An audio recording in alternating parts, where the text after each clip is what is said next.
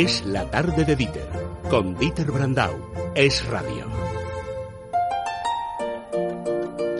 Andrés Amoros, buenas tardes. Buenas tardes. Que no sabe uno si postrarse, pedir la bendición o el perdón de los pecados. Pues ¿no? fíjate, Porque estaba yo tener ayer- el fray aquí delante. Claro, estaba yo ayer en, en esa conferencia que dieron gente tan estupenda con la... Que es usted el famoso que sale en el ABC, he visto Sí, hoy ya, una foto. a- Amoros, desde que salgo hoy en el ABC ya me mira con otros ojos, lo entiendo, lo entiendo, ya nos podemos hablar de usted o tutear, pero estaba, eh, acababa de terminar y se te acerca mucha gente muy amable, muy amable, muy cariñosos y muy generosos los oyentes de radio que se acercan siempre, y de pronto hay una voz que identifica enseguida y dice, claro. soy Fray Josefo, digo, hete Eh. aquí, Fray, buenas tardes, Fray Josefo. Muy buenas tardes. Dice, mañana estaré en el estudio. Quiero estar con Amorós, No, de no, cuerpo presente. dicho correctamente. Éteme aquí. Eso ¿eh? es, eso es, eso es.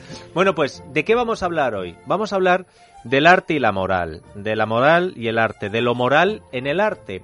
Eh, Amorós quería hablar de este asunto, supongo que a propósito de todo lo que se ha hablado eh, desde la Feria de Arco y de todo lo que estamos viendo. Pero es que ayer sucedió algo que hoy ha tenido una prórroga. Ayer en el programa les contamos a los oyentes que el Ayuntamiento de Madrid quiere nombrar a Pedro Sí, sí, Almodóvar, claro. artista, hijo predilecto de la capital. Una propuesta que apoyó el PSOE, Ciudadanos y Podemos, lógicamente. Y el PP tenía dudas. Sí. Pero claro, al escucharle yo pensé que no tenían dudas. Bueno, pues hoy hay novedades. ¿Qué ha pasado, Paloma? Pues lo último que sabemos es que el PP de Madrid votará mañana a favor de que el cineasta manchego sea nombrado hijo adoptivo de Madrid. El portavoz popular en el consistorio, José Luis Almeida, Martínez Almeida, esta mañana ha argumentado que este vaivén de argumentos se debe a un ejercicio de responsabilidad institucional. Hemos tenido un debate en el que todos los concejales han podido opinar acerca de la idoneidad de Pedro Almodóvar y al final ha habido un consenso en votar a favor de Pedro Almodóvar como hijo adoptivo de la ciudad de Madrid. Nosotros hemos primado el aspecto cultural, el aspecto de que todas sus películas están íntimamente ligadas a la ciudad de Madrid, que ha sido uno de los grandes cineastas, o es uno de los grandes cineastas que tiene España y que además es cierto que su obra se ha desarrollado fundamentalmente en la ciudad de Madrid y por tanto el Grupo Municipal Popular ha primado esta consideración sobre cualquier otra. Almeida define hoy a Almodóvar como uno de los grandes cineastas que tiene el país, después de que, como decimos, ayer pusiera en cuestión la idoneidad del cineasta por estar relacionado con los papeles de Panamá.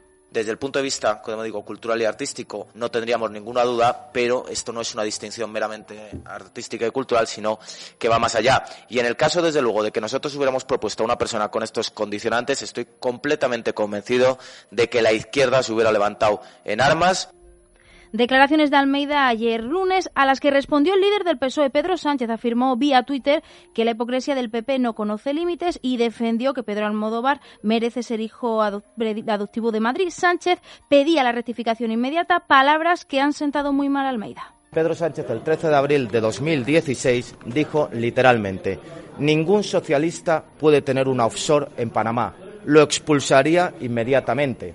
Tiene suerte Pedro Almodóvar de no ser militante del Partido Socialista porque en ese caso Pedro Sánchez le hubiera expulsado ya automáticamente del Partido Socialista. Y también me gustaría decirle eh, al señor Sánchez que a quien no vamos a nombrar hijo adoptivo de Madrid en ningún caso es a él que fue concejal del Ayuntamiento de Madrid, que ha nacido en Madrid y que, sin embargo, en las elecciones generales de diciembre de 2015 consiguió el hito histórico para el Partido Socialista de convertirse en la cuarta fuerza más votada en la ciudad de Madrid.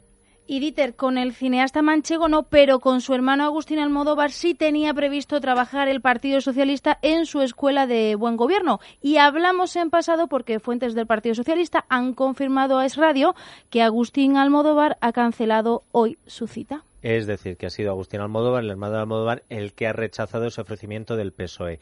Al margen del asunto en cuestión, si queréis entrar en él, por supuesto podéis, pero sí que se ha planteado lo mollar, que yo creo que por ahí va el asunto. Lo moral y el arte, lo cultural. Esa separación, es decir, bueno, es que este señor podía aparecer, pero su labor artística, Amoros, ¿tú cómo ves lo moral y Bueno, el eso arte? son guerritas políticas que se puede entrar, pero yo creo que es más interesante, para mí por lo menos, eh, mira, es un tema complicado y hay una vieja fórmula, yo creo que Descartes, distinguir para comprender. Es que aquí estamos mezclando sin querer todos muchas cosas. Entonces, distingamos cosas.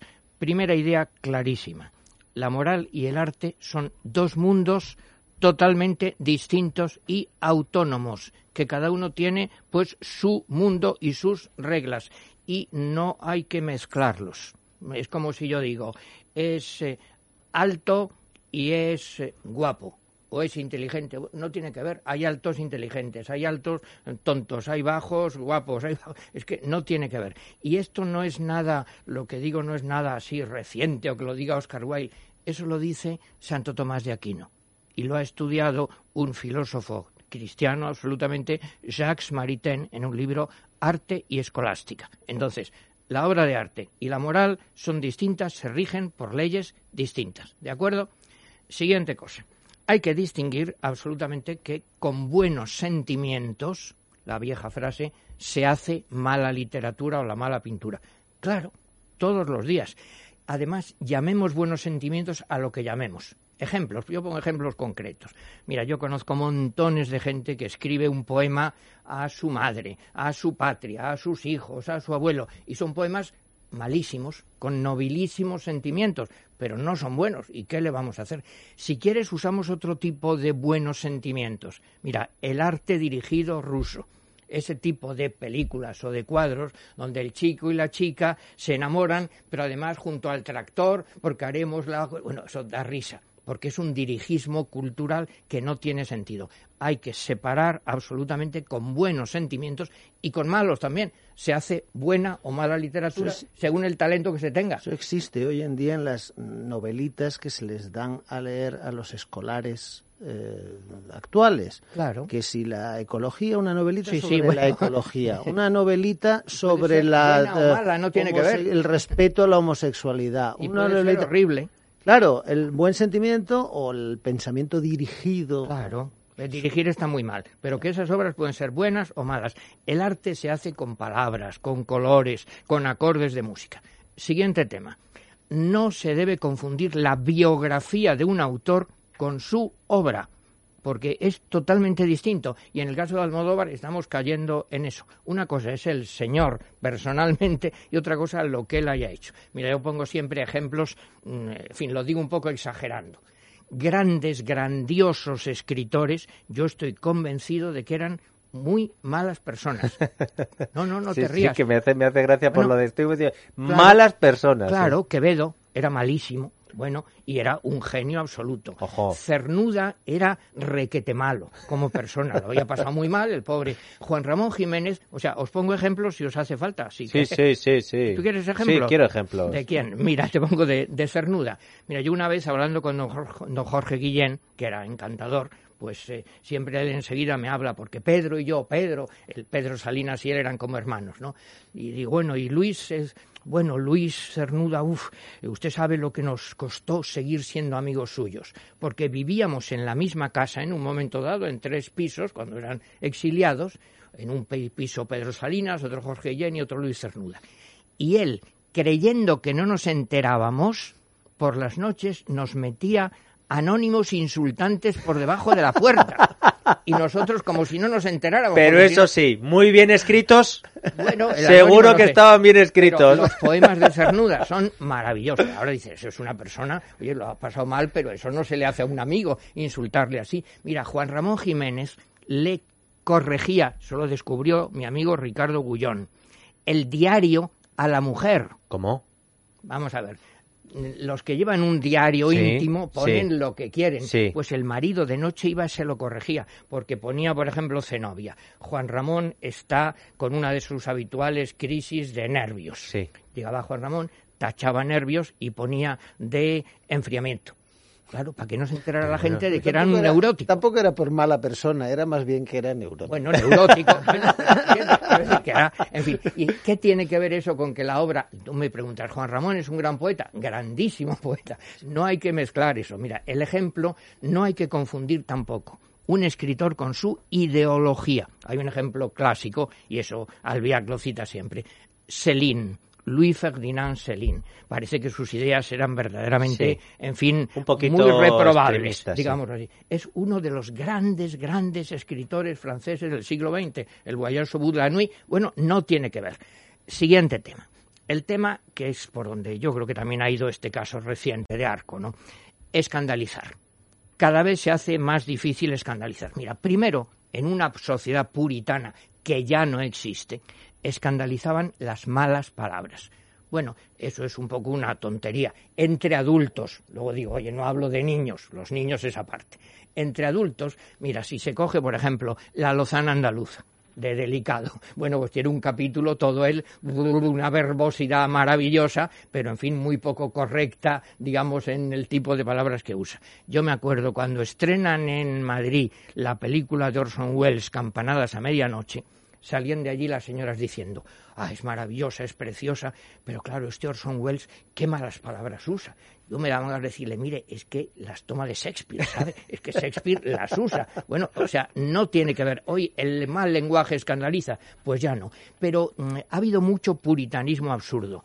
En el siglo XVIII escandalizaba, fíjate, que Shakespeare en el Otelo habla del pañuelo, el handkerchief dicen, qué vergüenza. Pues claro, porque el pañuelo, perdón, en aquella época se veía como un trozo de tela para limpiarse los mocos. Y claro, qué horror, qué vergüenza. Bueno, hoy no escandaliza, pero luego, en el 19, a Flaubert lo condenan por Madame Bovary. Claro, porque si defiende el adulterio, en fin, y, el suicidio. Después, en el siglo XX, sobre todo como reacción contra la Inglaterra puritana, pues hay muchos ingleses, norteamericanos, que hacen unas novelas pues bastante eróticas. Pues mira, Lawrence, D.H. Lawrence, escandaliza a la buena sociedad porque una señora que, en fin, su marido está impedido, pues descubre, digamos, los atractivos físicos evidentes del jardinero bueno, qué escándalo horrible. Pues bueno, pues hoy ya no. Henry Miller, Joyce tiene unos monólogos al final del Ulises. Lo que pasa es que la gente no lo lee, como es lógico. Nadie, nadie llega al final. nadie llega al final. Pero hay pues muchas malas palabras. En las vanguardias, pues las famosas historias de Duchamp, el urinario, bueno, o aquel Jarry que empieza una obra diciendo mierda, mierda. Bueno, el problema que aquí yo quiero decir es que escandalizar cada vez es más difícil porque te acostumbras el receptor y hay que buscar nuevos niveles de escándalo. Y primero es un erotismo, en fin, muy delicado y luego más carnal y luego más normal y luego hay que buscar una perversión y luego el ejemplo más claro, si recuerdas una película de Pasolini, Saló claro, que ahí para aderezar la cosa, que es verdad además históricamente, pero se mezcla el erotismo pues con elementos, en fin, poco agradables. Entonces es una carrera, digamos, sin fin. En definir, bueno, y el ejemplo clarísimo que se pone ahora, este eh, ¿Me dejas que diga imbécil? Sí, ¿Eh? creo, creo que eh, aunque puedas escandalizar a parte de la audiencia, lo entenderemos, ¿no? Fray Josefo, le dejamos... Imbécil, bueno... Hay bastante. Por una vez. Por una vez, en fin, yo intento ser ecuánime, pero, pero mira, este artista eh, que vende merda de artista. Bueno, imbécil él y los que lo compran. correcto. Porque es que eso... Pues ya es antiguo, además. Sí, claro, pero si es que se hace tan viejo, si es que ya cada vez más. Hombre, en definitiva, yo creo que evidentemente el arte es libertad. Al arte le repugna la censura. ¿Qué límites tiene eso? Hombre, por un lado, los niños, claro, eso es otra historia. Cuando yo digo, oye, Shakespeare pues cuenta cosas tremendas, a lo mejor para un niño pues no son adecuadas, o el que sea. Es decir, yo leo y tú lees, pues no sé, eh, a mí me va a escandalizar pues una novela porno, pues mira, pues encantado de la vida, pero normalmente a un hijo mío pues no se lo haré leer. Entonces, los niños. Segundo tema, y aquí es lo complicado. Hombre, cuando se trata de delitos tipificados legalmente, y hay un juez que decreta que eso es. Ese es un terreno más complicado. ¿Qué puede ser? Pues, por ejemplo, la ofensa a creencias religiosas respetables. Si está tipificado, no dicho por mí, ¿eh? dicho por un juez, o también, por supuesto, la apología del terrorismo. Las amenazas. Clarísimo, evidente, las amenazas. Hay cosas que son delitos, pero delitos, en fin, definidos por un juez. Salvo eso, yo creo que hay que defender la libertad de expresión, claro, en cualquier artista. Lo que pasa es que no todo el mundo tiene talento y yo diría que es el final. Mira, hay una frase maravillosa de don Pedro Salinas que escribe sobre la responsabilidad del escritor, del artista, y dice, al escritor hay que dejarle en paz porque él ya tiene montada su propia guerra. Su guerra consigo mismo para hacer su obra y hace pues lo que puede. Lo aplicamos esto a Arco. Tú me preguntarás, eh, ¿tú hubieras prohibido eso? No, desde luego que no lo hubiera prohibido, me puedo equivocar. ¿Qué es lo que yo hubiera hecho? Desde luego, salir el ministro de Cultura en vez de decir algunas otras cosas. ¿Qué dice? Diciendo, miren ustedes, esto es una pura operación propagandística lamentable. Esto no vale para nada. Este señor está queriendo hacerse famoso y ganar dinero. ¿Cómo lo ha ganado? De hecho, ¿a eso se llama arte? Eso se llama, perdonen, prostituirse por el vil metal, decían los clásicos. Que suene, por favor, la sintonía. Y después de la exposición de argumentos de Amorós, hoy tenemos el placer de en directo disfrutar, don Andrés, de Fray Josefo. Vamos a hablar del arte y de la censura. El arte por sí solo ni nutre ni alimenta. No engorda ver un cuadro ni oír una canción. No ceba la poesía, ni el peso se incrementa leyendo una novela o viendo el Partenón. El arte, en tal sentido, resulta un desperdicio, un mero esparcimiento, inútil y trivial. El arte al cuerpo humano no da ningún servicio, un lujo desde el punto de vista material.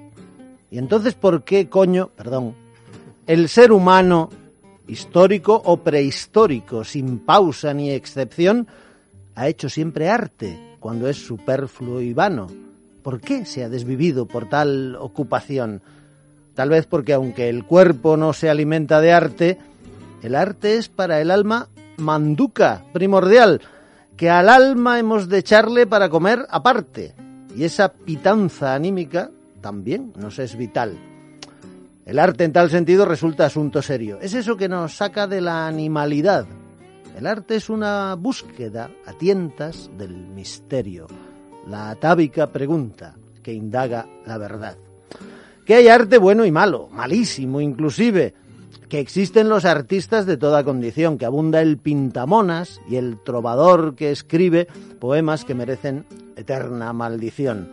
En fin, que en nuestro siglo no cunden las certezas. Vivimos en el tiempo de la perplejidad. No faltan los que tienen enfermas las cabezas, pero hasta los orates merecen libertad. Porque es que en estos tiempos impera el todo vale. Es una etapa histórica de lío y confusión. Y vemos que lo abyecto descuella y sobresale y queda lo sublime tirado en un rincón. Pero hasta lo ofensivo tenemos que aceptarlo, o al menos el que quiera llamarse liberal. Tenemos que admitirlo, tenemos que aguantarlo, excepto si vulnera el Código Penal. Porque un artista, sea sublime o chocarrero, ha de cumplir las leyes como las cumplo yo. No quiero la censura, pero tampoco quiero sufrir las amenazas de muerte de un gachó. No existe hoy en España la represión, la reprensión censoria. Se puede ser artista ciscándose en el rey. Los cánones tiránicos pasaron a la historia, pero hasta los artistas se deben a la ley. Las leyes nos protegen, resultan nuestro escudo. Lo malo es que dependen de tal o de cual juez. Y a veces aquí imperan las leyes del embudo político rectito de la gilipollez. ¿Qué te ha parecido, Amorós? Pues eh, como siempre, magnífico. Yo lo digo modestamente en prosa y él en magníficos versos. Así nos gusta a nosotros. Y como tenemos dos artistas, pues presumimos de ellos. Uno en prosa y el otro con la poesía como herramienta. Y Pero- con sentido común también, con sentido común, por Dios. Bueno, No mezclando cosas. exacto. Hay que prodigarse más por este Claro, es que aquí no se trata de decir, oiga, a mí Almodóvar me gusta o no me gusta, si no es esa la historia. No es esa la historia. No, bueno, lo bueno de Almodóvar es que lo de hijo predilecto, adoptivo, lo que sea, no, no conlleva dotación económica, ¿no? O sea, que es gratis. Quiero decir, que es un título honorífico, bueno, pues que se lo den. Ah, entonces, ya nos gusta No más. hay problema. Nieves, ¿qué recomendamos a Fray Josefo? Un poquito de Aegón, ¿no? Un seguro de Sí. salud. Y además es que como no le, no le tenemos así muy visto, pues ahora le tienes aquí en el estudio y la gente, Fray Josefo, por favor, manden una foto de Fray Josefo. Eso, aprovecho Le para aclaman pedir las masas. algo así, no sé. Sí, A- Ayuda espiritual. Aquí te dan ayuda espiritual y de la otra también. En Aegon, seguro de salud más completo, las máximas coberturas, más de 39.000 médicos de libre elección, hospitalización incluida. ¿Desde cuánto? Desde 32,95 euros al mes. Además, no te lleves sorpresas de última hora porque contratarlo es facilísimo. Solamente tienes que llamar gratis al 900 177 177 900 177 177. Andrés Amorós, Fray Josefo, muchísimas gracias a los dos por haber estado con nosotros. Ha sido un martes bonito el que hemos tenido, ¿eh, Amorós? Eh, bueno, no sé a qué te refieres. A la vamos. presencia de sí, Josefo. No sí. te voy a hablar todavía del Madrid. Eso desde luego, hay que esperar al, al español. Tampoco te voy a hablar de lo del Congreso esta tarde y esta ma- mañana. Madre mía, lo que nos tienen que contar ahora. Y después de las noticias, en la tertulia, Carlos Cuesta, José María Marco y Mario Noya hablar de El Chiringuito, que ya no es un programa de televisión en el que se habla de fútbol, sino que es la Cámara Baja de los representantes de la soberanía nacional, que han dicho esto, esto cada vez se parece más un chiringuito. Efectivamente, efectivamente. Hacemos una foto a Fray Josefo y la colgamos ahora en Twitter. Venga, seguidores. Bueno,